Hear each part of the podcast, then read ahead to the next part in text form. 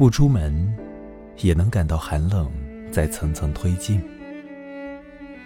苦楝树残存的叶子抖动，一种不知名的果子，像极黄花，点缀着光秃秃的树杈。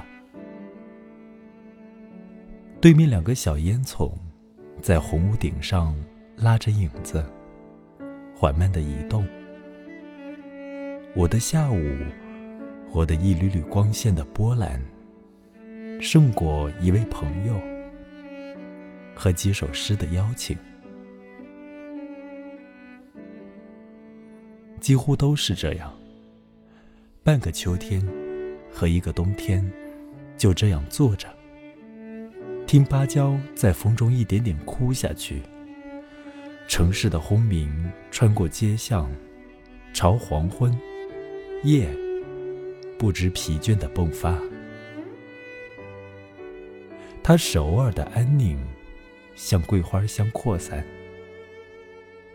而这安宁时刻，又使一切像我一样坐下，以最悠长的方式度过。